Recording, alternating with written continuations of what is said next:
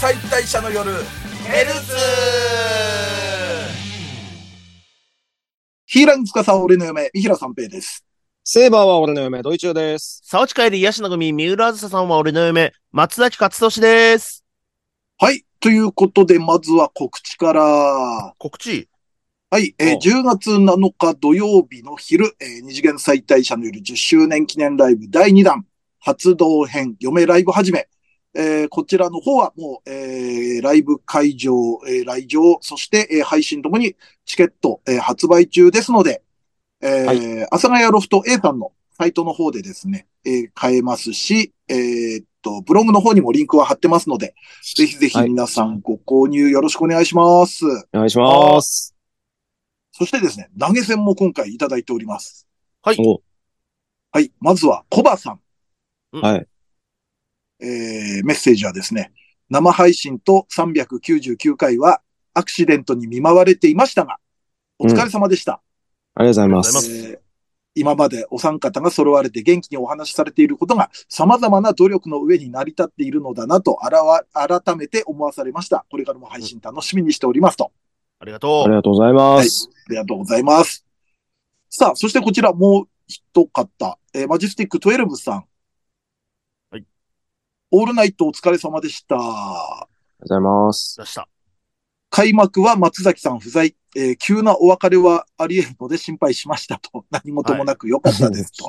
はい。うん。そして、3時頃に三平さんがおかしくなってきて、4時にはお燃え尽きてしまい、目を開けて寝ている人を初めて見て爆笑でした。はいトラブル続きでしたが楽しかったです。次回も飲みまくってくださいと、えーそういうメッセージをいただいております。それで投げ銭いただいて。ありがとうございます。はいありがとうございます。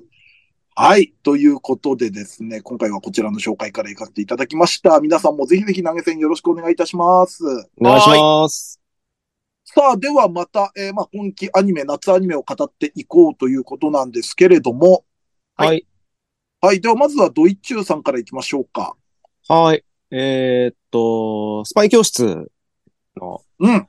話なんですが、まあ、ちょっと前の、えーっと、2期の6話、えー、18話ですかね、の話をちょっとしたいんですけど、まあ、割とやっぱすごい好きでずっと見てるんですけど、うん。なんなら俺、頭おかしいから、1から見直したんですよ。いや、別あ、に、それは、頭はい。ストーリーが、っていうことはい。あ、好きすぎてはい。はあもう一回ちゃんと。いや、今、この、なんとなく、やっぱ一、一期って割と複雑な、あの、時系列みたいな感じでやってはたいはりいとはかいしたんで、うんで、みんなの能力もあんまりよくわからんまんま結構話はボンボン進んでた感じだったんで、今改めて一期見ると、また面白さがちょっとあって、なるああ、ほど。なるほど。はいははい。そういうのもあってすごい楽しかったんですけど、うで、んまあ2期の6話が、えーっと、サラが、い。 うん。えーラブレターをもらうっていうはいはいはいは回いなはんい。ですね。うん。サノちゃんがこうラブレターを、でもまあ恋愛なんてよくわからないと。まあ基本的にまあ、あの、タイトルも夢語りのティアっていう、ティアがまあメインの話ではあるんですけれども、うん。その、ティアはその、やっぱ周りのメンバーがその恋愛感情とかはあんまり持ってないので、うん恋愛っていいもんだよっていうのをまあ教えたいっていうのがありつつで、そのタイミングでさらに、えー、ラブレターが届いたっていううんはい感じなんですよね。で、まあデートすることになったっていうので、で割となんか、プールに見えているモニカとかも、みんなで尾行するっていうのにもう大賛成で、もうなんかどんなやつが来るか見に行こうみたいな感じで、で、まあ出会って、待ち合わせのところでも話し、まあ盗聴もちろんスパイですから、うん もちろ盗ん。聴も して、はい。遠くから眺めて人のデートに、で、まあまあ、まあ誠実そうな人なんで、うんああよかったねっていうので、じゃあもう、モニカとかはもうこれ以上はもう野暮だから、もう見てもしょうがないでしょ、みたいな。で、じゃあもうみんな解散して、まあお買い物行こうか、みたいなうん感じになるんですけど、で、えーティアが、あの、ティアはその目を合わせれば、相手がどういう人間か、なんか見抜くことができるっていう能力で、見たら、まあ、やっぱり悪いやつだったんですよ。うん。うん。別にまあスパイとかじゃなくて、そのうん結婚詐欺師みたいなうんうんうん。感じのやつやったっていうので、ああ、でもどう伝えようかなって、さらにどう伝えようかなってティアが思ってたら、モニカとリリーが来て、うんで、実はもう大学に潜入してて、うん。あいつが言ってた経歴は全部もう調べ尽くしたと。うん。おで、もうそんなやつじゃなかったと。うん。あいつは結婚詐欺師で、そうそうそうう、んひどいやつやったっていうので、あの、じゃあ、あの、殺しに行くか、みたい な感じじゃない。じゃあ今、年に有効勢じゃ ない。もう、それ、もうだから、俺ももうやっぱ見てて、殺せ殺せってなったん で、もう、も過激派。うはい。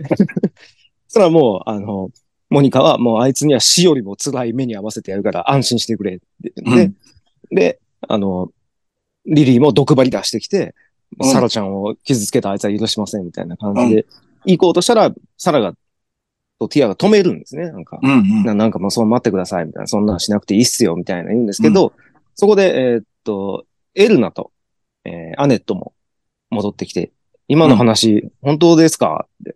うんあの、結婚詐欺師って本当ですかって言ったら、わかりました、つって、アネットが、俺様ちょっと素敵な散歩をしてきますっていう言い方をして、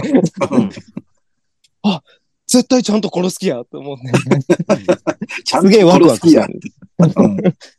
すげえワクワクしたんですけど、でもまあそれはティアが止めて、そんなことをしてもしょうがないと。うんあの、もっと別の復讐方法を私がするっていうので、サラをめちゃめちゃ綺麗にあの着うん飾って、うんうんで、まあもうなんかもう香水とか、もうや、うんあの、調合して作って、うんそいつ好みの、うん。で、そいつの趣味とかも調べ上げて、趣味が合うように会話の話も持っていって、うんもう完全に向こうがもう結婚詐欺師が本当に惚れてしまうように仕向けるっうてんいううん風にして、で、まあ、まあ、まんまと惚れて。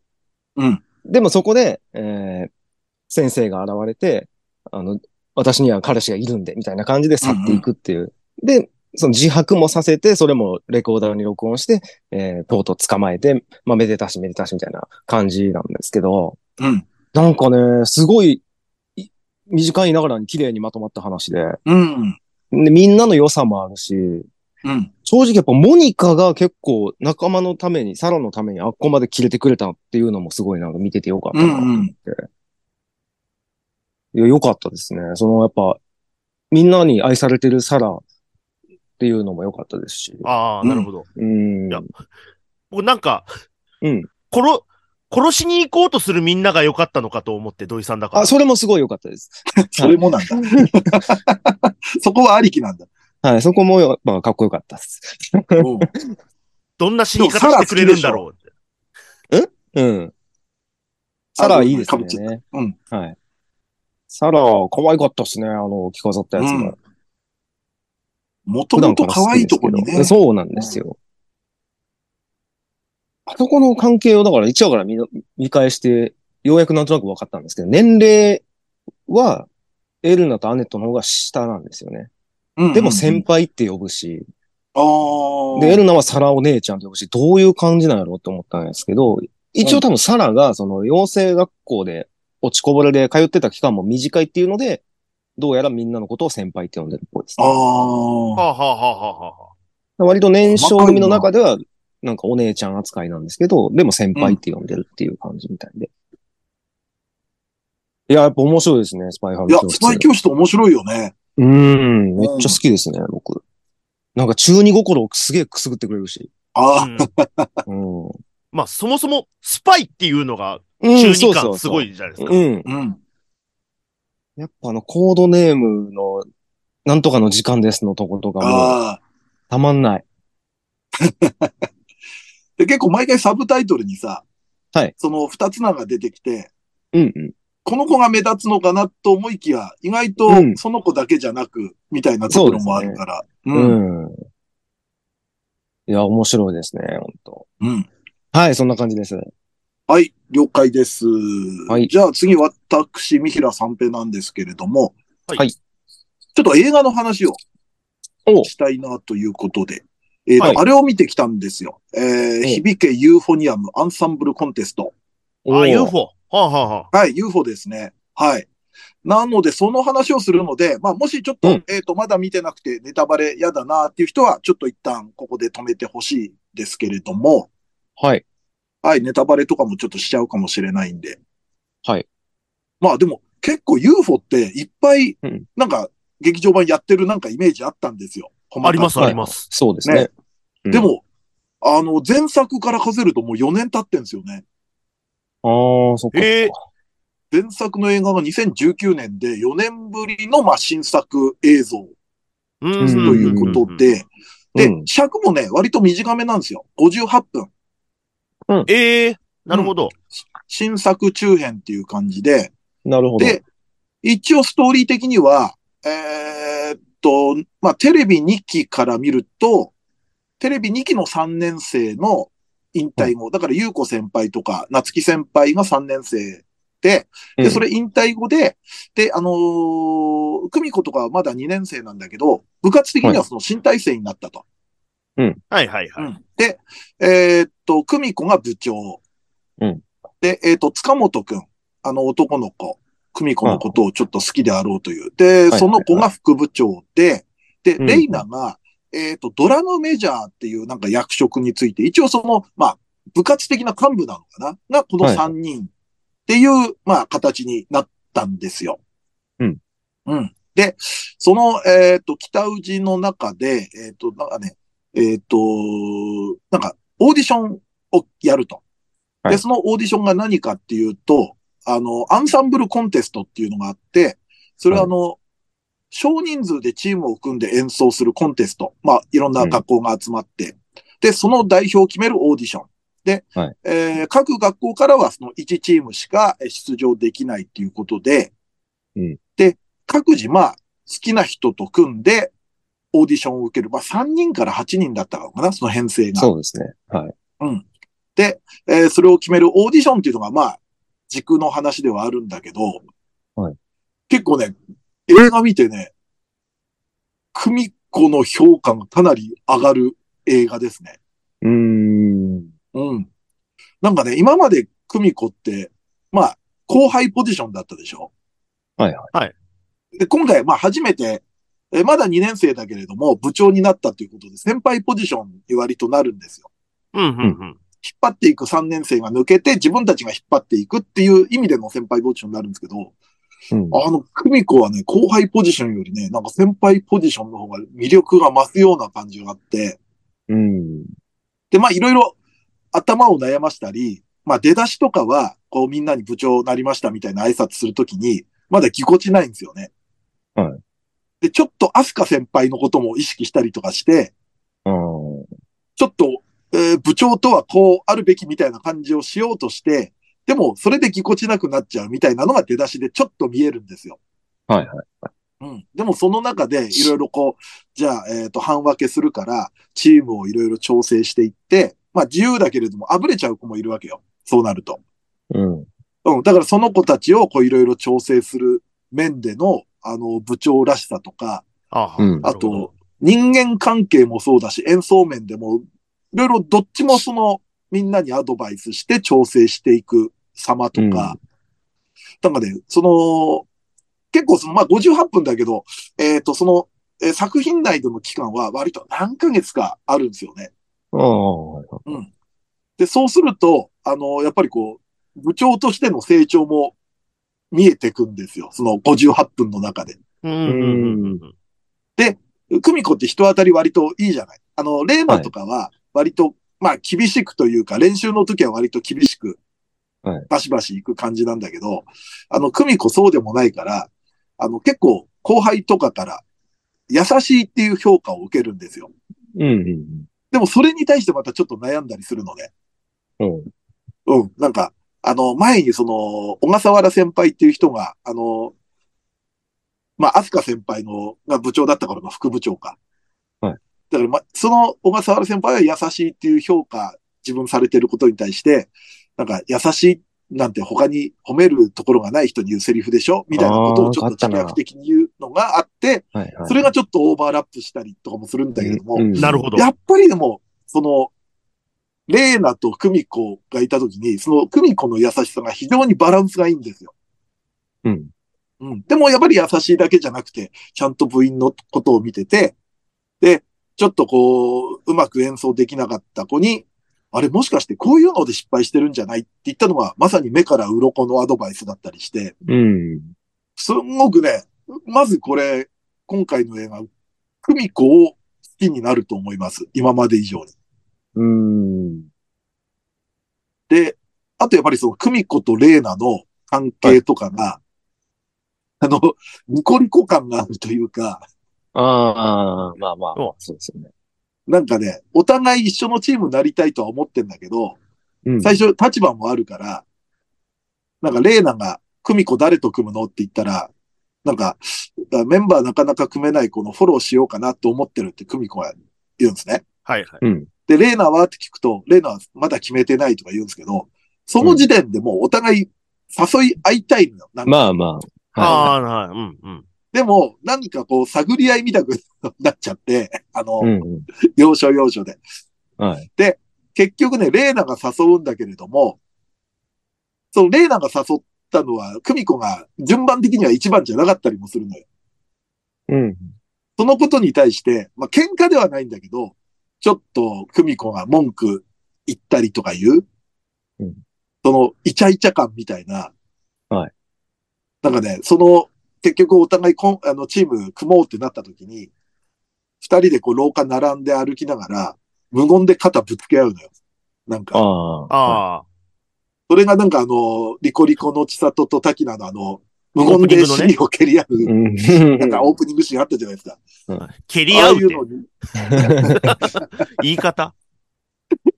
でもあの感じがあってね、すごくその二人の関係も良かったりもして。うんでも、ゆりまでやっぱいかないんだよね。うん。そうですレねー。ナってあのー、顧問の先生のことを、うんもうラブとして好きだったりもするから、うん。うんなんかね、すごくその友情というか、で結構その三年生の先輩たちもちらほら出てくるし、あ、そうなんですね。よかった。そうそう。だから相変わらずなのが、夏木先輩と優子先輩で、ゆうこ先輩好きなんですよね。あの二人ももう喧嘩っぷりじゃない。うんうんうんうん。でね、久美子が、そのチームが、なんかね、あの、夏木先輩と優子先輩と、あと、リズの青い鳥コンビの、えっ、と、はいはいのぞみ先輩は、もう大学が決まっ、合格決まったのよ。うんうん。あのーそういう状況だから、あの、チームが決まってない後輩がいるから、サポート参加してくれないですかみたいな話なのね。うんうんうん。うん。だからそこで、また夏木先輩と優子先輩が、まあ、うん口論みたくなるのよ。うんで、なんか口論みたくなって、結局、じゃあ、別々のチームならやってもいいみたいになるのね。お互い。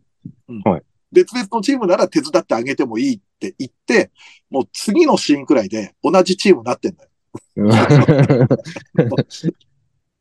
なんかそこの微笑ましさとかね最。高。うん。で、やっぱり見てて、で、今回ね、割と演奏シーンはね、カカットというかしてるんですよ。その、あのあそうなんだ各チームの、うん、あの各チームのその、なんだ、オーディションの演奏シーンは、うん割とね、その各チームの、だからまあキャラも多いじゃん。部員が多いかまら。あまあまあ。はいはいだから、あの、ざっと紹介じゃないけど、まあ、うんこのチームはこのメンバーでこの曲やった、みたいなのを、あまあ、ポンポダンイジェスポトンみとたいな紹介、うん、してて、まあ、っていう感じで、あえてだから、まあ、今回は演奏シーンを抜いたうんみたいなところもあって、うん。で、まあ、そして次の歌が始まるのですで、また終わって、はいはいで、エンディング明けで、あのーテレビシリーズ3期の告知があるんですよ。あ。はあ、なるほど。うんはいはい。これが来年の春か、4月から放送予定ということで。で、久美子たちが今度は本当に3年生になってからのお話で、うん。多分、その、まあだから1年生も入ってくるわけですよね。そうなうるん、と。そうですよね。うんはい。で、また多新分たにあ、これ、新キャラの1年生なのかなっていうキャラのが、ちょっとこう、映像あったりとかして、うん。非常にね、まあ、3期の予告編といえば予告編なんだけど、この映画は。でもまあ、それだけじゃなく、すごく見どころがあるんでね。うん。ぜひぜひ皆さん、まあ、58分なんですごく見やすいとも思うんで、はい。ぜひぜひ皆さん見に行ってくださればと思う次第ですね。そっか、じゃあ、はいその演奏シーンとかは省いても、ストーリーをその間見せるっていうことに割と特化してる感じなんですかそね。うそう、そうだね。なるほど。で、あとはもう、久美子のその部長としての成長。ああ、なるほど。そっかそっか。うん、うん、うんそこが軸みたいな感じですね。うん。はい。そんな感じです。なるほど。さあ、じゃあ、次は松崎さん。はい。えっと、まあ、二人目の三平さんで映画の話してるってことは、三人目の僕も映画の話なんですけど、はい はい。そんな、構成の話をしなくていいよ。ということ、 だからね。はい。 ただ、だらだら喋ってるわけじゃないぞとは思います。と、二人目が映画の話したということは三人目も映画の話をしたということなんです。あ古畑さん、今ちょうど再放送やってますから、そう好お察しします。きだな。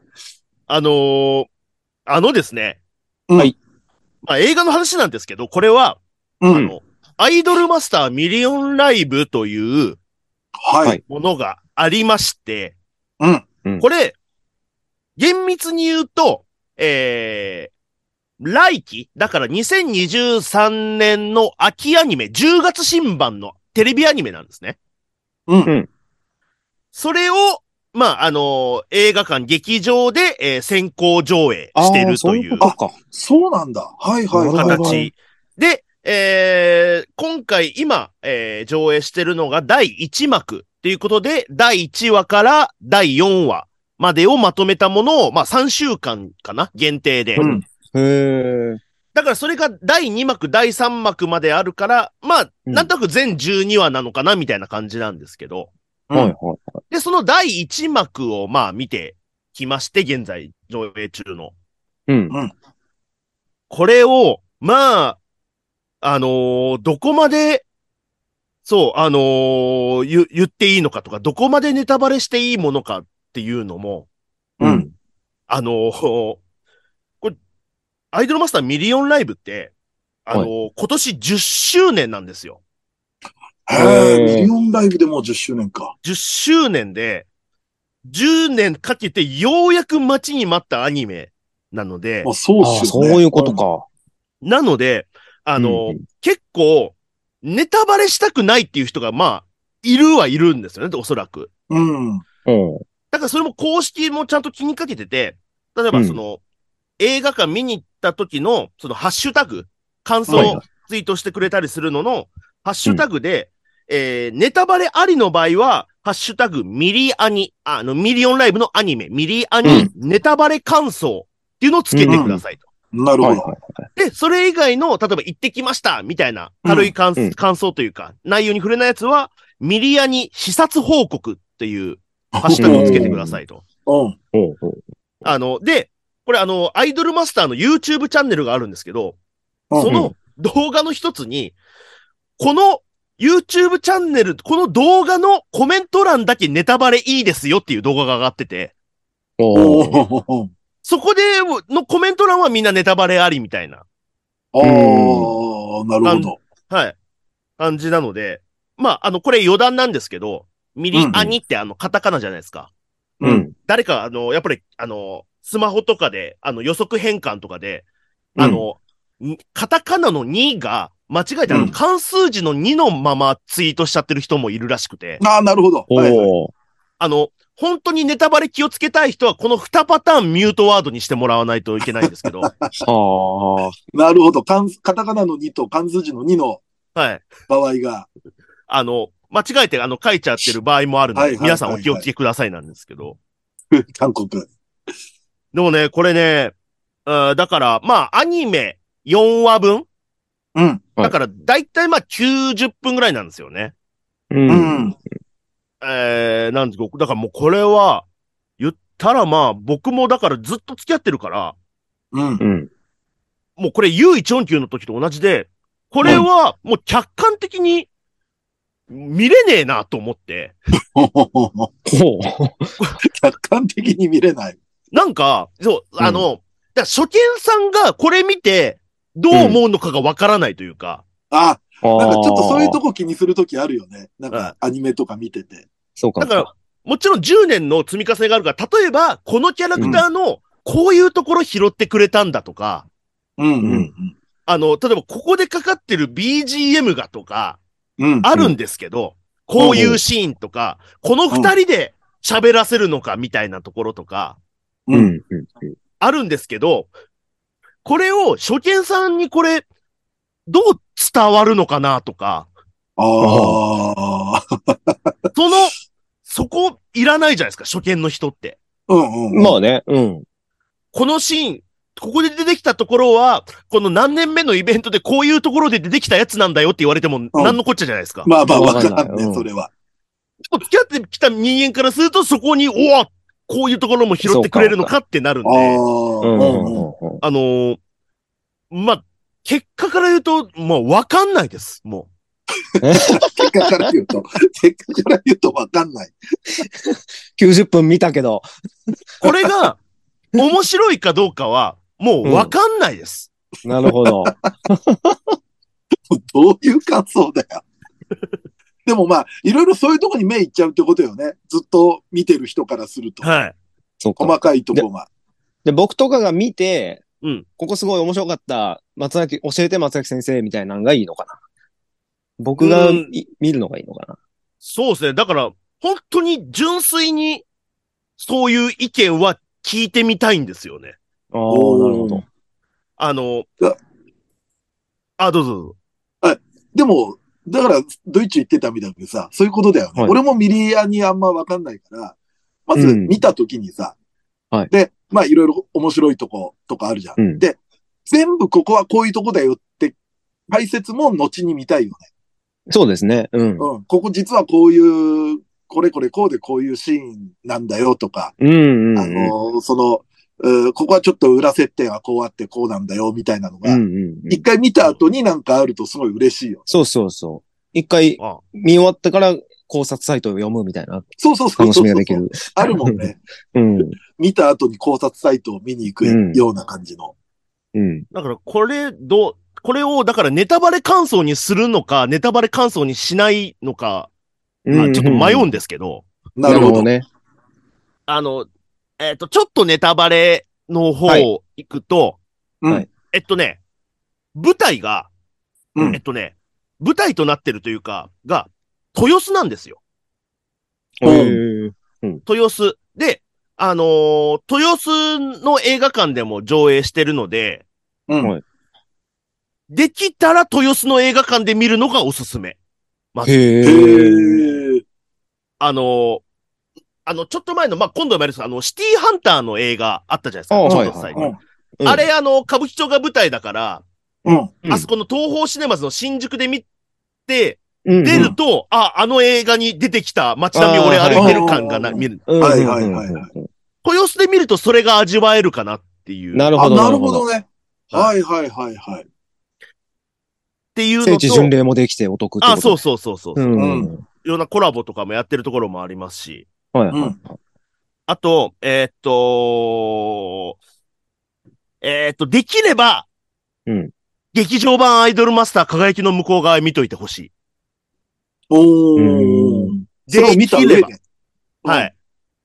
あれにね、あのー要は、メインのナムコプロの人たちのバックダンサー役として出てる7人のアイドルが、えっと、ミリオンライブのアイドルなんで、はいはいはいはい。なるほどうんうね。んそういうことか。あの、なんで、それ見た上で、えっ、と、今度のミリオンライブのアニメ見ると、おい、ゆりこお前成長しやがって、おい、ゆ りこ、おいってなります。え豊洲でゆり子やからちょっとややこしいねんけど。ど。いや 違います、違います。そのゆりこあじと今ゃないのです。緑色でしょ違うんですよ。あと今のいいことお言い、おいの言い方が完全に大仁田のマイクアピールの おい、おいになってる。おい、 おい。白い鉢巻きして、おい。俺はミリアニが好きなんじゃ。ゆりこのイメージか。カラーは黄色なんで、すいません。緑じゃないです。。あーあー、そそっっか、か。でも確かに輝きの向こう側で出てたもんね。はい。小池さんじゃないです。うん小池さんって名前人出てこないです。ああ、そっか。 小池は出てこない。おい、小あ池でも出てこないです。おい、小池はまた違う。輝きの向こう側で出てたのは。ユーネクストにあるから見ときますわ、じゃあ。うん。まあ、あと、まあ、そうですね。あのーもうこれはもう、あのー情報として出てるんですけど、アニメ版の、要はナムコプロのプロデューサーも出てきますし、おー。へえ。が出てきたりとか、えっと、赤羽 P になるの。あ、そうです。赤羽さんが声をやってる。はいはいはい。あれ、厳密には赤ベネ P って僕らが言ってるだけで、あのキャラ名前ないんですよね。そうそうそう。あのうんでも、その、T の分類分けとしてはそういう呼び方でしそょうです、そうでうす、そうです、そうです。うん。それラブがコ、プロの人たちは出てこない。それがね、はいまあ、これも出てるんで言うんですけど、あの、うん出ます。ー。おー。なぜなら、アイドルマスターミリオンライブの子たちは、ナムコプロの後輩としてオーディションを受けて受かった人たちっていう設定なんで。うーんはあなるほどうんなので、いだから、元々のナムコとちゃんと繋がってる、一番繋がってるのは実はこのミリオンライブなんですよね。はあ、あ、じなゃるあほど、。所属もナムコプロなのナムコプロではない。ナムコプロです。へえ。そうなんだ。じゃあ、本当後継なんだね。まあ、と、あと見どころとしては、2話はちょっと、要はオーディションシーンみたいなところがあるんですけど、うん。それはちょっとすごかったです。演技がすごかった。あーキャラクターやってる、あの、最上静香っていうキャラクターの声やってる田所あつささんの演技がちょっとすごかったですね。うーんはあ。あ、でも先行だからどうしようかなと思ったけど、それ聞くと見に行きたくなるまあ、そうですね。な。うん。できれば見に行ってほしい。あうんあ、ですけどちょっと時間作ろあと、まあ、ミリオンライブって、えっ、と、まあ、で、映画に出てるのが37人新しいアイドル出てくるんですよ。 37? 37で一す。クラスやん。う。俺 UFO 見てても多いなと思ったけど、全然違うわ。 多いわ、やっぱ。でも、その、一応見せばあるようになってるんですげえなって思いました。すげえな、それ。ええな。俺、スパイ教室やっと全員覚えたよ。 いや、本当ですよ。本当ですよ、もう。 あもとう、これからどんどん老化していくのに、頭が。あとその第1話を終わった後だと思うんですけど、おそらはいくあと2人増えるんで、トータル39になります。はああでも大丈夫です。なんとなく覚えます。ああ、そっか。まあ、見とけば、見ていけばあ。うねん。。なんとかやってた子っていう印象はなんとなくつくようになってるんで、ああ、なるほど。それすげえなって思いました。うん。ん。それを踏まえた上で、その、しあの、テーマ曲になってる歌の歌詞とかもなんとか聞いてもらえると、うん。うんなんか。ね、明るい曲なのになんかちょっと泣き曲になる、なってしまうというか、あおーー感じなので、そろそろ時間ですそかね。れこそコメンタリーで松崎にと一緒に見たい。あー、ね、実況ね。いいかもしれないなでんか一回見た上で、なんかうん、もし今後、ね、あのアニメ実況とかすね。はいはでい。見れる感じになったら、あれやってみたいな。あの、輝きの向こう側が確か D アニでやってないんですよね。あうーんあれが見れれば、あれなんですけど、アマプラとかはあんのかなでも確か有料とかだった気がするな。確か違ったあー、かまな。た有料多い気がするな。うん。なので、ぜひ、あのー小池百合子さんも、ぜひ、豊洲を視察がてらちょっと見に来ていただけなれるば。ほど。本当ですよね。あの、増添洋一さんでも大丈夫です。了解しました。はいじ。ゃあ、とりあえず A パートはこんな感じで。はい B パートはですね、えっ、と、またちょっと久々になるのかなえっ、と、オタク初めての〇〇をやってみたいと思いますので、おえーぜひぜひよろしくお願いいたします。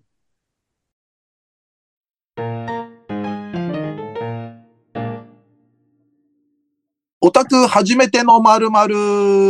まるまるある、はい。ということでですね、まあ、おのおのが、えーテーマを出し合って、まあ、オタク、我々、えーオタクのと、えーこういうテーマで初めての、えーあれは何だったでしょうか、みたいなのを、えートークしていく企画です。はい。はい。じゃあですね、早速私から行ってみましょう。はい。えっ、とね、初めて読んだ藤子不二雄マイナー作品。あでマイナこれーは作品。はい。F も A も問わずで。で、なんかマイナーの基準はそれぞれ独自の解釈で大丈夫なんですけど。はい。ということでね。これどうしようか。もしかしたら年齢若い順から言ってった方がああ、なるほど。いいかもね。今日のテーマ全部そうかもしれないけど。はいはいはい。あ。あ、じゃそうあで、すね。僕、はい。はい僕か、じゃあ。若手ですからね。若手、 最若手。はい。ありすいません。えっと、9月2日で40になりました。どうも。ありがとうございます。 がとうございます。す。ついに全員40代。 40代。はい。あ今りがとうご年ざいます1年は全員40代ですから。はいそうですね。あ、欲しいものリスト上げてます。あおー、ぜひよろしくお願いします。はい。よろしくお願いします。僕ね、うん。マジでメインというか、藤子不二雄はマジでドラえもんぐらいしか触れてなくて、おお。そうなんだ。あの、しかもドラえもんも漫画は兄貴が、うんちょっと何巻、何巻とか、まあ、あの、バラバラで持ってたやあーはいつはいはいはをいちょっと読んでた。はいはいはい。うんうんうんそれこそ、あれは、あのー読みましたもん。あのーあの、さようならドラえもんでしたっけあ巻ー、はい六はい巻はかい。6巻。 6巻ラスト。はい。あれは家で兄貴の本棚にあるのを読んだ覚えはうん。あったりとかあるんですけど、実際あそこで終わる予定だったっつってたもんね、ドラえもん。うん。ただじゃあ、他に読んでたかというと、例えば、うん有名な藤子不二雄作品も多分、漫画という形では読んであない。アニメでは見たりしてたけれども。そうですね、その21エモンとかあ、あ、うんはいはいはいはい。とかもそうですけど、ただ、一応、このテーマにのっとって言うと、う。うんん。なんか何年か前です、去年とかかな、はいなんか、あのー無料でネットで限定公開みたいな感じ、うんやってて、読んだのが、あのーミノタウロスの皿です。ああ。はいはいはい。まあ、藤子不二雄 F 先生の少し不思議シリーズ。少し不思議短編集ね。はい。あれはいはが確か、あのー無料でネットで公開されてたので、い。う。うんん。うんあ、これかみんな。ありましたねがなんか言ってんのは、と思って。はいはいは。はいいはいはい。ミノはね。うん。ああ、ちょそううどそうだ、そうだス。テイホームの頃うちなんに、かうちにお皿があります。へえ、あ、本当ミだ。ノタウルスの皿の皿がうちにあ ります。本当だはい。本当はミノタウロスの皿って書いて、皿って書いてある。その皿の上には何を乗せるんだいいや、もう、4人の生肉ですよ。 生々しいえ、それどこで買ったの これ多分、うちのかみさんが多分、どっかあ かれかなならんか手に入れてドきラたえやもんミュージアムみたいなとこつですかね。ドラえもんミュージアムだと売ってないかなえ、いいまな。あでも最近ちょっとあの、短編集が実写ドラマとかにもなってたりしたんで、うんうん。それで結構無料公開とかもしてたんですよね。はいはい。なんかう、んステイホームの頃も、もしかすると、ドラえもん、藤子不二雄系あーなんか無料で読めるみたいのあったかもしれないけどね。あ、だから、うんその頃かもしんないですね。うん。だからまあ、ああ、触れる、言えるとしたらこれぐらいですね、僕は。はい。でも確かに少し不思議シリーズは初めて読んだ時、ちょっと衝撃だったな。そうですね。ね、F 先生がああいうの書くってあんまイメージなかったかうんうんうん。コロコロとかのね、イメージですからね、うんやっぱ。割とリアルタイムだったんですかその、シリーズの時は。ら。でもね、あの、だいぶ経ってからだと思う。ううんん。多分そんな、でもこうスピリッツかなんかですもんね、あれ確か。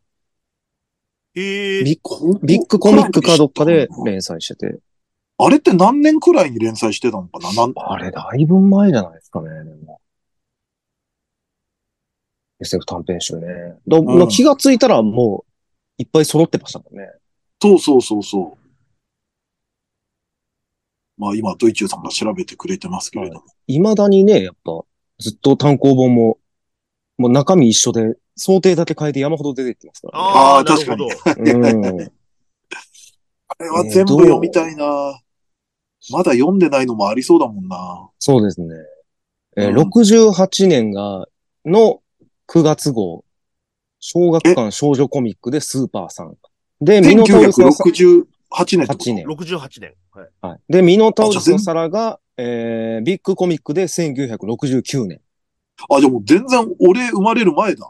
そうですね。うーん。あ、したらやっぱ復刻してからだわ、読んだのは。そうですね。はあ、すげえ。あ、でも面白いもんな。うん。で、じゃあ、土井さんはドイチューさんは。僕もね、やっぱ SF 短編集になっちゃいますね。うんそれも多分小学校の時に、親戚のおじさんがなんかくれたのが、うん。めっちゃ分厚い SF 短編集うんうんをなんかいただいて、それで、多分最初に衝撃を受けたのは緑の守り神っていう作品なんですけど、どんなんだったっけえーっとね、飛行機が墜落して、でうん主人公の女の子と一人のだけが目を覚ますんですね。うん。で、えー、とりあえず実家に、実家に帰ろうと思って歩いていくんですけど、うん。もうあの、人間が全然いないんですよ。たまたまいた人と、たまたま出会った最後の生き残りみたいな人と、二人でこう旅をしていくんですけど、うんもう、東京とかに戻ってきても、もう何にもない状態。人が全然いなくて。うん。で、その、もう、ジャングルみたいになってるんですよ、東京が。うん。で、お腹が空いたって思ったら、あの、実が、木の実が落ちてきたりとか、うん。喉乾いたと思ったら、なんか樹液を出してくれたりとかするっていう風になってて、で、まあ最終的に死のうと思って、もう家族もいないから死のうと思って手首切るんですけど、次の日起きたら傷が全部塞がってて。うん。で、どういうことかっていうと、その飛行機事故が起こってからものすごい時間が経ってて、うん。うん。で、冷凍保存みたいにされてて。で、うん生き物が地球上にいなくなったから、うんその木々たちは、生き物が二酸化炭素を出してくれないと、あ自分が光合成ができないっていうので、うん。生きているものを、あの、守るために進化していたっていうお話なんですよ。ああ。えそれがようできてる話でうんね、うんうん。ちょっと感動しましたね。結構最後に、へーってなるのも多いよね。俺、うん。なんか最初の頃読んだんで印象残ってるのは、流血鬼って話だったと思うんだけど、はいはいはいはいはい。なんか周りが吸血鬼になっちゃって、うんはいで吸血鬼を、まあ、い生き残った吸血鬼じゃない人類はそれを殺そうとするんだけれども、うん。結局オチは、うんその吸血鬼になった側っていうのはもう新人類に進化してるわけよ。そう例えでばすね病。気の体制とかも強くなって、うんで、それを、えーみんなそうするために、えっ、と、噛みつかないとその、なんつうのそうですそねれが。あ媒の介、できないから。感染しないから。うん。うん。で、いう話なんだけど、なんかその私たちは吸血鬼って言うけど、あなたは、その、何、食罪のない人に食食いいをを打打っってる。て、流血鬼じゃないのみたいなセリフとかがすんげえ印象残ってうて、んいうんうや、面白いっすわ。ん。ね、皮肉が効いてて面白いんですよね。うーん。うんなるほど。じゃあちょっと最年長私行きましょうか。はい。 全然血色違ってきますけど、はい割り知ってるかなこれね、いとこんちに単行本があったんですよ。はい。で、当時は F も A もない頃だったんですね。合同ペンネームで、藤子不二雄で、うんはいでもやっぱりドラえもんのイメージとかですよ。で、うん。ドラえもんなりギリギリ怪物くんとか、はい。鳥くんとか、いわゆるメジャーのうん。藤子不二雄作品しか知らなくて、うん。え、見つけて、何これってびっくりしたのが、親父棒太郎ってわかりますわかんない。いや、知らないです。絶対知らないでしょ。はい。なんかね、調べたら、はい。おえーっと、少年キングで、はい1975年から76年まで連載されてた。だから俺とほぼ同い年。うん。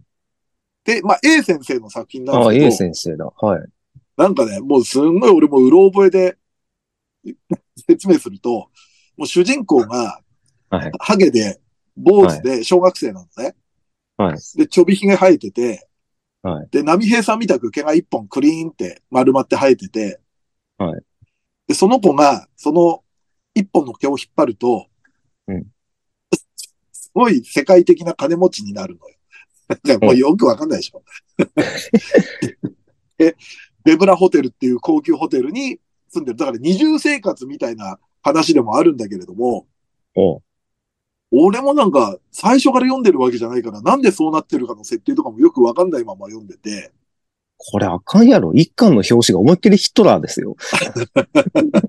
言わなくていいよ。言わなくていいよ、そういうことは。当時ですから。俺、はい。俺が生まれた前後の75年の作品ですから。はい。で、なんかね、そういうような話だったんですけれども、うん。えなんかね、インパクトあったんだよな。で、主人公ほとんど喋んないの。なんかその、え坊主の子供の時は。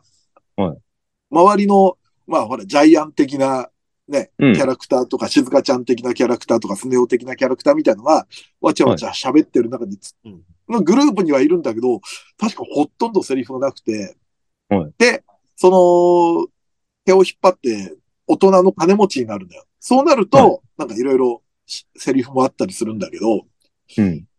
で、それでなんか、あのー子供たちを、なんかい、まあその、し島につ、なんか、なあのーいろんな海外に連れてったりとかしたような話もあったと思うんだけど、はい。なんかそういうようなね、話でね、 知らん。俺もよく覚えて、覚えてない、覚えてないんだけど、 申し訳ないことに。うん。ただ、画像検索すると、なんかこう、圧は感じるでしょ。そのうんそうですね。ちょっと読んでみたくはなりますね。多分、時事ネタみたいのも、時事ネタみたいのを扱ってると思うんだけど、当時その、流行った人物とか世相とかをネタにしてたみたいで、うん。なんかブルース・リーが流行ったから子供たちの間で流行って、で、なんかブルース・リーに絡めた話があったりとか、うん。なるほど。うん、なんかあの、泳げたい焼きくんが流行ってたから、なんかそれに絡めた話があったりとか、はいで、多分画像検索したらなんかね、そのヒトラーもそうだ、ヒトラーもそうだけども、ピスの、多分真似してる表紙とかも多分あるんだよね。うん。で全然記憶はないけど、多分その洋楽のキスのブームはいはいとはかの時に、なんかそういう話があったんじゃないかなと思ったりとかして。い。うん。で、ウィキペディア見るとね、割と弾けてた作品みたいですよ。うん。確かに、まあ、ええあのーええ先生だ藤子、当時の藤子先生の作品にしてはちょっとお色気的なおーのもあったりとか、うん。で、ウィキペディア見たらやっぱ長井剛先生の作品とかにちょっと影響を受けてたんじゃないかみたいなことも書いてたし、 うん。ウィキペディア見てもね、やっぱ情報があんまりないのよ。なんかおーうん。なんかこう。うん。でもなんかすごい印象に残ってるのはこの作品ですね。おい親父坊太郎。うん。他に梅干し殿下とかも原作で読んだ記憶あるけど、はいはい同はい。じ時期に。うん。なんか未だに得体の知れないインパクトのある漫画は、親父坊太郎。うんなるほど。はい。はい。さあ、じゃあ次は、ドイチューさんのテーマ。はい。はい。えーっと、初めてアニメイト行った時の思い出みたいなのってあったりしますかああ、初めてのアニメイトうん。はいと、い僕つはだろう。うんはい。もう明確に覚えてるんですけど、うんお地元、まあ福岡だったら、もう田舎には当然アニメイトなんてなくて、ーうん。まああのー小倉とか博多には多分あったんですけど、行ったことなくて、はいはうん。で、初めて行ったのが、あの、はい高校の修学旅行で、ほうはいはいはい。あのーなんか班ごとにこういうルートを回るみたいなのを提出しないといけなかったんですよ。はいはいははいいはい。自由行動の時か。はい、自由行動だけど、あの、ここ、例えば金閣寺、銀閣寺とかは確実に行って、その後どこに行くみたいなのは提出するっていう時に、うん。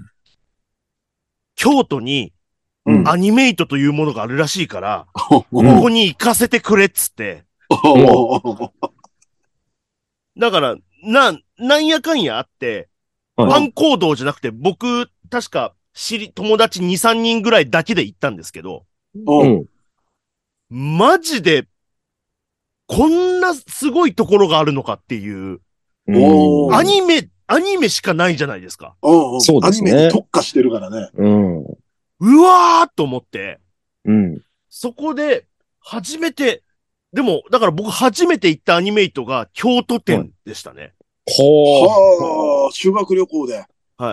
で、その時も当然その激ハマりしてた、あの、天地無用のグッズを、うん。うんそんなに数ないんですけど、うん。はいはいはい。でも、その、あの、天地無用のグッズとか少ないながらにそういうのを買った覚えがあります。原作い本とか。おーそれが何年くらい ?1900、1000 2000? 2000年いやいや、 2000高校。えーっと、だから多分2000年か99年ですね。あああ、そあ、なるほど、その頃か。はい。まあ、全国なるほどにね店舗ができてきた頃かね。うん。あどうなんでしょう。まあ、京都やったらあるでしょうね。やっぱそういう、でっかいとこはね。そう。はじめどこ、何店があるとかも全然知らないんですけど。調べたうら、最初にオープンしたのが池袋店なんだって。おで、ー。 1983年だって、第1号店が。うんうんそっかそっか。前もそんな話したね、確か。結構歴史は古いんですよね。うんうん。同い年です。え、そドうイだチュよーねさんは。そう。僕は多分ね、小学校の時に、うん。その、まあ、神戸の三宮っていう、まあ、一番でっかい繁華街があるんですけど、うん三宮のゲームセンターに行こうみたいな感じで、うん。で、友達数人と行った時に、そのビルの中にアニメイトがあったんですよね。うん。で、まあ、ちょっと入ってみようか、みたいな感じで、うん軽い気持ちで入ったんです けど、まあ、やっぱ、まあなんかそのまあセセル画とか当時多分確かすげえなんか飾ってあったりとかあーで、はいはで、でもやっぱりちょっとね、まだあんまりアニメめっちゃ好きっていうのは若干恥ずいなるってほいど。うのもあったりして、ちょっとあんまりテンションも、へえ、こんなんあるんやぐらいのテンションで割とみんな、はい。うん車に構えて。そうそうそうそう。みんな興味は多分あったんでしょうけど、僕もだからそこでランマの下敷きかなんかすげえ、うわ、欲しいと思ったけど、うんまあ当時お小遣いもないし、うん。ああ、でも今ちょっとこいつらの前で買うのも恥ずかしいし、 ああ、なるほど。これを学校に持ってくのもちょっとなあ、みたいなのもありつつ、うでも割とみんなバラバラで、割と長い時間ずっと見てたっていう記憶はあります ね、おもろげながら。へえ何も使ってはないと思うんですね、多分最初の時は。うん。それ、何年くらい西暦で言うと。 90年代でしょうね、多分。90年代でしょ。90年、91、2年とかそんなんじゃないですかね、小学校だから。あ、はいすいません。たはあいの、めちゃめちゃどうでもいい訂正なんですけど、うんはいあの、高校の修学旅行って言いましたけど、中学の修学旅行でした、僕。あ、おーなるほど。はい。はい。なので、97年ぐらいですね、僕が。なるほど、なるほど。なるほど。あ、でもね、それで言うと、はいこの3人だとドイチューが一番早く行ってんじゃないアニメート。ああ、かもしれないですね。俺も、の頃は、俺は完全に東京来てからだから、アニメートは行いったのはいはい。でうんうんで、でもね、俺、い池袋界隈にずっと住んでるから、うん。もしかしたら池袋のその、あの、初な号んか店。当時あった店舗に行ってるかもしれないんだけど、はいはい。全然やっぱ記憶なくて、多分行ったとすると秋葉原ああ、でも、多分今ある秋葉原のアニメートの場所じゃないよね。どうで多す分か。ね。多分そうなのよ。で、はいはい。もっと言うと池袋も、今、あの、でっかくアニメートビルみたいなとこにあるけど、うん。あの、もともとは、もともとはっていうかね、俺が最初に、あ、ここアニメート、でかいの、い、なんか、あの、ビル変わったんだって思ったのが、サンシャイン60の真向かいに、うんアニメート池袋店があった時代があって、はいなんか、もうほんと自社ビルみたいな感じで3階、4階くらいあったかな。で、今そこは、またアニメート系列なんだけど、なんかコスプレの衣装を扱ってるアコス池袋本店になってて、はいはい。うん。でもそこは結構その通ったイメージがあるんですよ。池袋行くたびに、はいはい。とこに。でもその前も、もしかすると池袋、なんか調べたら羅針盤池袋店が入居してあるビルで営業してたみたいな情報もあるんで、池袋店が。でももしかするとそこに入ったかもしれないうん。まあ自分がその秋葉原で始めたアニメート入ったのか、池池袋で入ったのかは覚えてないんだけど、はい初めての池ぶ、あの、アニメートってよくないですね。うん。でも多分まあ入って、当時はまあ、でもグッズショップ、ゲーマーズの方が、ああ。用意があった頃かもしれないです。うん。うん、なん僕多か、分、アニメイトよりも先にゲーマーズ先に行ってます。あ、でも、その東京来てからは。ああ、うそんういうことね。はい。俺もでもね、もしかすると、でも確かに俺も東京来てからアニメートってそんな行ってない気がする。池袋もゲーマーズすごく行ってた記憶はある。うん。で、僕多分ゲーマーズよりも先に虎の穴行ってますね。ああ。あ。多俺分、の穴はでもちょっと後だな。僕多分、虎の穴、ゲーマーズ、漫画の森、アニメイトの順だと思います。あうん。漫画の森もそっか、あったからな。ほうほうでも池袋はね、なんか、うん、アニメというよりもゲーマーズのイメージがあって、今まあ、池袋にゲーマーズなくなっちゃったけど、なんかね、地下に、あのーあるゲーマーズの店舗はよく通ってたね。そこでコミケカタログとか買ってたもん。うんああ、なるほど。うん。だってもっと言うと、当時池袋は桜大戦の専門店とかあったからね。ありましたう。んえーと大大正正ロロママンン堂堂っつってですね。うんはい。今、セガのなんかゲーセンのビルの、なんか3階だか4階にあって、えっと、6階とかですね、確か。かな。はい。えーそこはね、そこもなんか行くたびに、なゲーマーズと大正ロマンと寄るみたいな池袋行った時はっていうのもあって、アニメートの印象は実はあまりないんだよね。そのサンシャイン60の向かいにできて以降しか。まあ東京だとそうかもしれない。僕がだからやっぱその小学校の時って、他にそういう店ってなかったから、うん物珍しくて入ったっていう記憶があるんですよ、ね。でも東京来てからもう30年くらい経っちゃうからね、覚えてないよまあね、そうですよね。あ、すいません。あの、どうでもいい情報なんですけども、はいあの、はい大正ロマン堂、あの、5階でした。すいません。 あごめんなさい、ありがとうございます。正確な情報ありがとうござい 訂ます。正してお詫びいたします。はいそう。すいません。あそこ亡くなった時寂しかったな。はあ、じゃあ松崎さん。えっと、初めて買ったゲームソフト。おう。もうシンプルに、はい。うん。ゲームソフト。あのーって言いながら僕も、はいあのーまあ、皆さん、兄いるじゃないですか。お兄さん。はい。あ、俺だかはらいないですけどね。あれ、そうあですねれそうでしたっけ俺、カメ長さん男ですよ。弟。超、あ、弟弟か。とか。はいいや、だから、兄がいると、大うん抵その、ゲーム機が家にあって、はいはいはい。ソフトも家にあるから、うん。なんか自分で買ったソフト、どれなのかが若干あやふやなんですけど、わかりあまあ、すそ。っか。うん。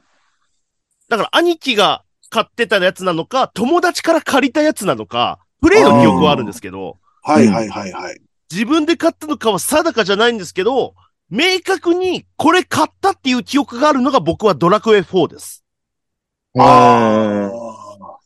ファミコンドの。ラクエ4。ドラクエ4か。多分、幼稚園を卒園するときとかに、まあ、それこそ自分のお金じゃなかったんですけど、なんか、あうの、ん親に買ってもらったかなんか、はいはい。ってことですよね。なんか、誕生日なりなんなり、プレゼント系で。でももう小1ですでにドラクエ。まあ、そうですね。ドそうラクエ、しはあ。かも4ですから。うん。結構難しくない小1でドラクエ4って。そうでもなかった。いや、全然。むしろ、なんかそっか、あの、キャラクターが、あの、だって第1章、第2章みたいになってるから、うん。普通うにん。楽しかったですね。。まあ、やりやすいか。小立てになってるから。そうですすね。なのか、はい。あとはもう4コマ劇場読んでるよ。なんとなくできますか。だからまあすなるほどだね。から自分で買った、買ってもらったが明確なのはドラクエ4です。うん。俺どはね。ドイチューさんは。うん。やっぱその主要なゲームソフトなんて普通にやっぱ兄貴が持ってたりとか、うんファミコンカセットって、やっぱり貸し借りの時代やったかうら、んうんううん。ん。あと、交換とかもしてたね。なん俺からの時ね、交換。誰々んち行きゃこのゲームができるみたいな感じであー、自分であんまり買うっていうイメージがあんまりなかったんですよね。うん。結構割とその有名タイトルとかは兄貴が誰かから借りてきたりとかして、うんうんうん。僕もついでにやらせてもらうとかが多かったんで、うん自分で、あの、ほんま、これ買ってって言って買ってもらった、明確に覚えてんのは、えっ、と、ゲームボーイの、うんえっ、と、マリオランド2、6つの金貨っていう。ああ、なんかあったうん。ゲームボーイ。うん。それはね、お父さんに買ってもらった記憶がありますね。なんか、散髪屋の帰りに。ああ、でももうゲームボーイか。そうですね。ゲームボーイのソフトって割と買ってたかな。まあでもお兄ちゃんいるからね、ファミコンとかはお兄ちゃんがまあ、どっちかっていそうと。うです、そうです。うん。買ってもらったり買ったりとかっていう。ゲームボーイは割と自分でも持ってたっていうのもあって。うん。うん、なんかゲームボーイのソフトですね、覚えてるの。はい俺はもうファミコン世代だから、小4でファミコンが家にあって、はいで、もう覚えてるのは、一番最初はマリオブラザーズですよ。うん。うんスーパー、スーパーじゃないやつね。うん。はいはい。うん。あでのー、マリオブラザーズがとにかくやりたくて買ってもらって、で、なんかね、親父が多分その、まあ、職場の多分若いやつが遊び飽きたやつを、まあ今考えるとなんか買い取ったんだと思うけど、はいえっ、と、だからね、マリオ買って、その同じ時期に、ポパイ、ドンキーコング、アーバンチャンピオン、ドンキーコング3、エキサイトバイク、だから、計6本ありましたね。おーうーん。そっからは、しばらくそのもう6本でずっとローテーションしてて、はいはい。で、まあ、友達から借りたりみたいなのがあったけど、次に買ってもらったのがもうサッカーでした、任天堂の。なんかすごくそれは覚えてる。おーうん。ほんま初期、初期ですね。そうなんだからか、なんかねだけのやつですよね。うん。小学校3年生の終わりくらいに友達ん家にファミコンがあって、で、もう、なんだこれみたくなって、で、これはぜひちょっと俺も、お親に買ってもらおうってなって、うん、そのと、翌年の誕生日かなに買ってもらったような気がするな。うん。うん。でも、俺らの世代って、さらにファミコンの前もあるからね。ゲームウォッチ的なあ、ゲームウォッチね。ものとか、なんか電子ゲームみたいなやつとか。なんか、友達んち、普通にゲームするって言ったらファミコンのイメージがあるから、友達んち行ったら、あの、メガドライブあった時に、いや、なんだこの形ってなりましたね。ああ。あーなるほあと、謎のあの、ファミコンのロボットある友達がいて、あ、あったロあっボットはいなかったなずーっと売れ残ってたよ、近所のおもち ゃ屋で。た。値段僕もそ下げれずに僕もそのロボット、あの、遊んだことないんですけど、うん。どうやらこれファミコンのやつらしいっていう。 なんかうブロック組み立てるのと、コマ回すのがあったような気がするな、なんか、遊び方として。おー。難しいな。いろいろありましたもんね、五感。ゲームウォッチとかは全然世代じゃないでしょ。もう世代じゃないです。でもや生まっれてたました時にね。。あ、でもあやってた。なんか持ってましたね。普通に俺なんはか、ね、 公園に落ちてたりしましたね。それは捨ててんだよ。なんか砂場に落ちたやつとかずっとやってました。なんなの忘それれてた治な安なの何なのどういうこ とわかんない。わかんないあ。でもなでんか、もフ、ァミコンソフトとかよう砂場に落ちてたんですよ、うちの仕 事。 なんか俺の友達ゲームウォッチを秘密基地に隠したら次の日なくなってたっていうのがあったあ、けどねそういう認識なのかもしれないですね。うん。俺は厳密に言うとその任天堂のゲームウォッチじゃないけど、はいえっと、エポック社のモンスターパニックっていうやつは買ってもらってましたね。あれすげえやってた。うーん。うん。まあ、この辺の話もね、話し出すと長くなっちゃうけど。そうですね。まあでもとりあえずはこんな感じですかね、今回は。ははい。すんげえなんか昔を思い出してこのコーナー好きなんですけど、ノスタルジーな感じがあって。 うん。はい。ということで皆さんもね、なんかこれ聞いて、あ、自分はこれだったなみたいのをつぶやいてくれると嬉しいんで、ぜひぜひよろしくお願いいたします。お願いします。はい、そんな感じで、オタク初めてのまるまるでした。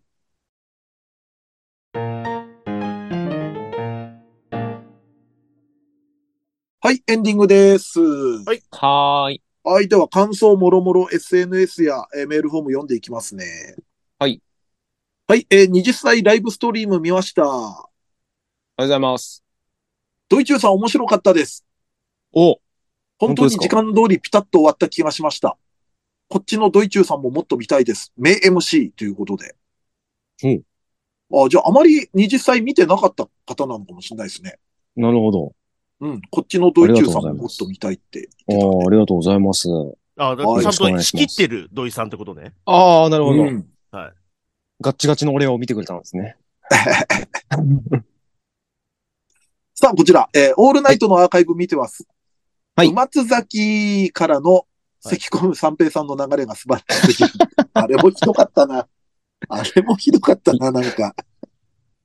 ゆず胡椒が 。なんか、振り立て聞かして、落とす前に咳き込んで、 落ちしか言えもない。結構長く咳込んでるのね、はい。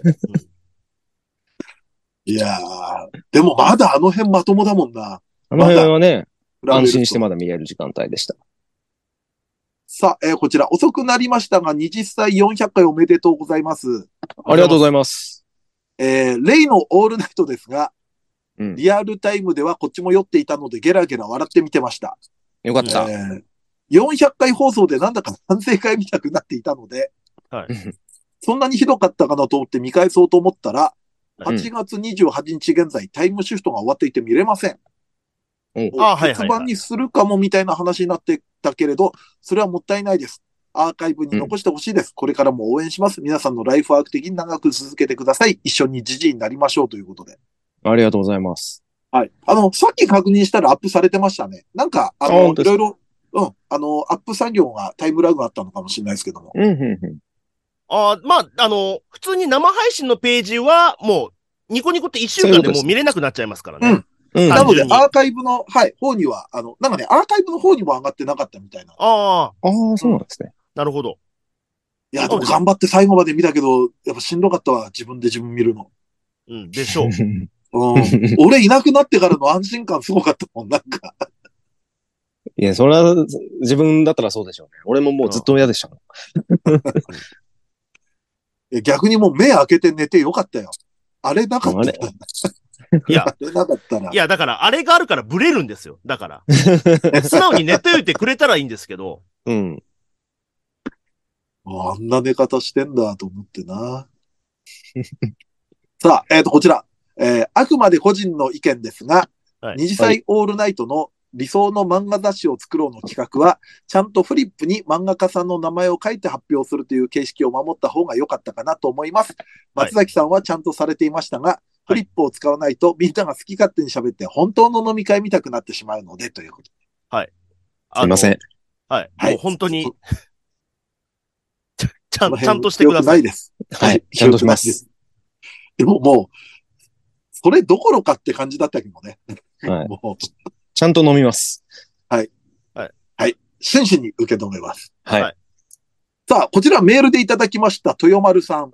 おい。あえー、二次祭メンバーの皆さん、第400回おめでとうございます。ありがとうございりがます。とうございます。えー、第1回から実は聞き続けております。え、おお。いるの聞き始めた当初は、三平さんと松崎さんのことは知っていたものの、ドイツって誰やとなっていましたが、ほんまや前。回うん399回の放送を聞いているときには、やはり3人揃っての二次祭なのだよと、皆さんのやりとりがすっかり私の中に形作られてます。ありがたい。 399回とオールナイト生配信を、えー最初から最後まで完走したドイチューさんは、ぜひ皆さんにマウントを取っていただいて、これからの放送も楽しみにしてます。えー二次祭そっか生ライブも絶対行きますということで。ありがとうございます。そうです、本当に。そうか、ラジオは俺、そうだね。どっちも出てるもんね、俺は。うん。いや、よかった完。走したのはドイチューさんですよ。うん。はい。 さあ、こちらはですね、えっ、と、まあ、これ二次祭の感想ですね。400回。C パートが二次祭の本領発揮で声を出して笑っていました。嫁の話かな、?C パートは。はい。おこーれからもよ願いおよろしくお願いします。えーなお、はい親は、義理も笑ってくれますよ、と。おお酒はうまく付き合いたいものですね。 ね。投稿フォームでハンドルネーム入れるとこないってありますけど、そうなんですよね。投稿フォームもハンドル、なんか、あの、名前入れるとこないんで、もし名前呼ばれたいという方は、あの、本文の中に、あの、お名前も入れちゃってください。作りはしないんですね。うん。作りはしないんですね。作んないです。なんでだろう。なんでだろはっきり言った。う。なんかあるんだろうな。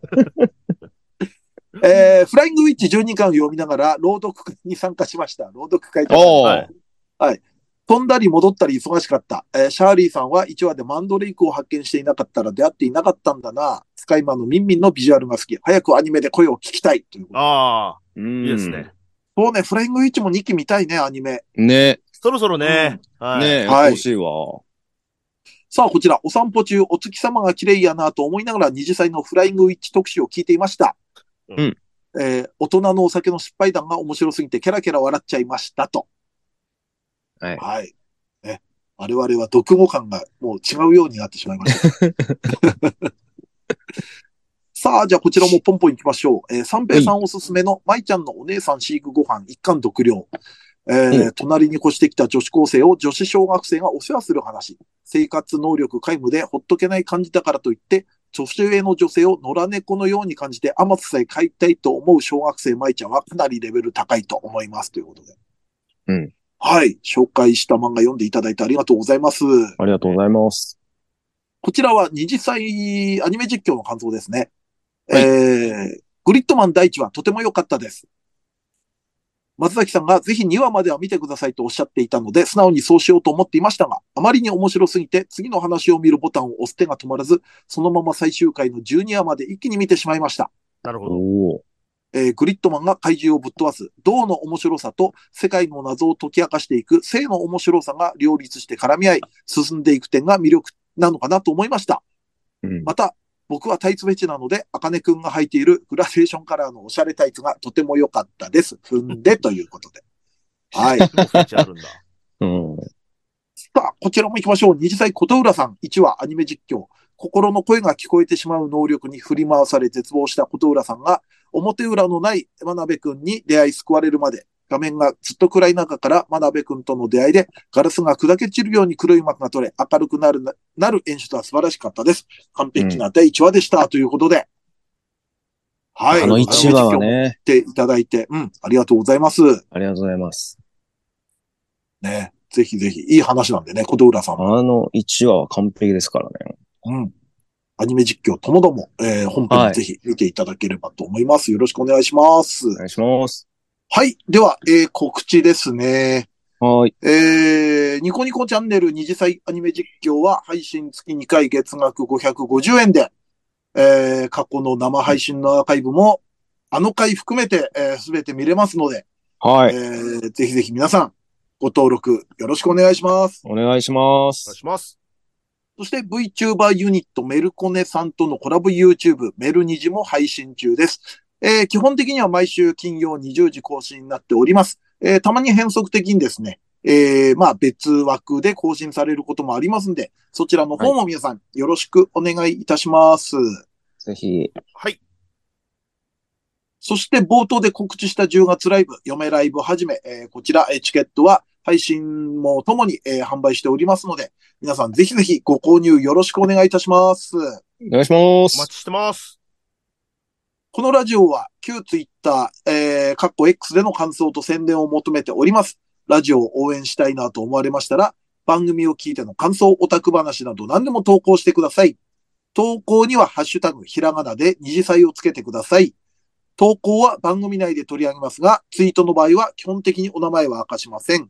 この番組のリスナー数、知名度を増やすため、えー番組関連の話題をバンバン投稿してください。そして、二次祭メンバーへの質問はメールで募集しております。質問のほか、B パートでやってほしい企画のリクエストなど、投稿は二次祭ヘルツメールホームまで送ってください。こちらは随時募集中。質問が溜まった頃にコーナーをやりますので、よろしくお願いいたします。さらに番組 CM スポンサーを募集、イベント出演や番組ゲスト、MC 仕事等の二次元再大社の夜としての出演以来、二次祭ライブの運営をしていただける企業事務局などありましたら、二次元再大社アットマーク yahoo.co.jp まで送ってください。メールフォーム URL、メールアドレスは二次祭ヘルツのブログでも確認できますので、よろしくお願いいたします。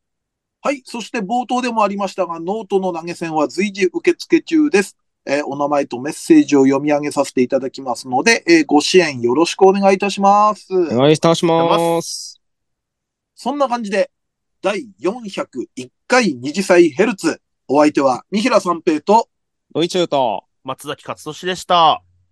二次祭ヘルツヘルツででししたた。はい。OK です。これ僕の周りうるさくないですか大丈夫ですか大丈夫ですよ。大あ、丈夫本当ですかあ、うん。僕の家から出て10歩ぐらいのとこで今カラオケ大会やってるんですよ。お祭りね あ。らはい。はい。ずっとさっきから ね、あの、近所の不動産屋で働くサラリーマンが、ポルノグラフィティ歌ったりしてるんですよ、さっきから。 それない、スナックとかじゃなくて、なんか、路上で、あの、道を矛手みたいにして、出店出たりしてるんです、今。はいはいはいはいはい。はい年一でねそこで、年一でやってるんです。な久々の復活で、今回。毎年あ松村邦弘さんが来て、ちょっと一言挨拶するっていうね。じゃあ結構割とデカめのイベントなんだ。一応まあ、街を挙げての、中野新橋のお祭りなんで。あえ、でも、えなるほどね。松村さんはだから仕事とかなくて、あれプライベートでしょかもしんないね。え、そうな普通のにわかんない。普通普通ににま近あ所だから。うん。フラッといるしね。松村さんくらいのタレントでもそんなことあんだ。だからそれ、それぐらいフラッと来るぐらいじ、地元に密着し地たお祭り。元、そうです、そうです、本当に。あープラスやっぱどっかおかしいんだろうな。うん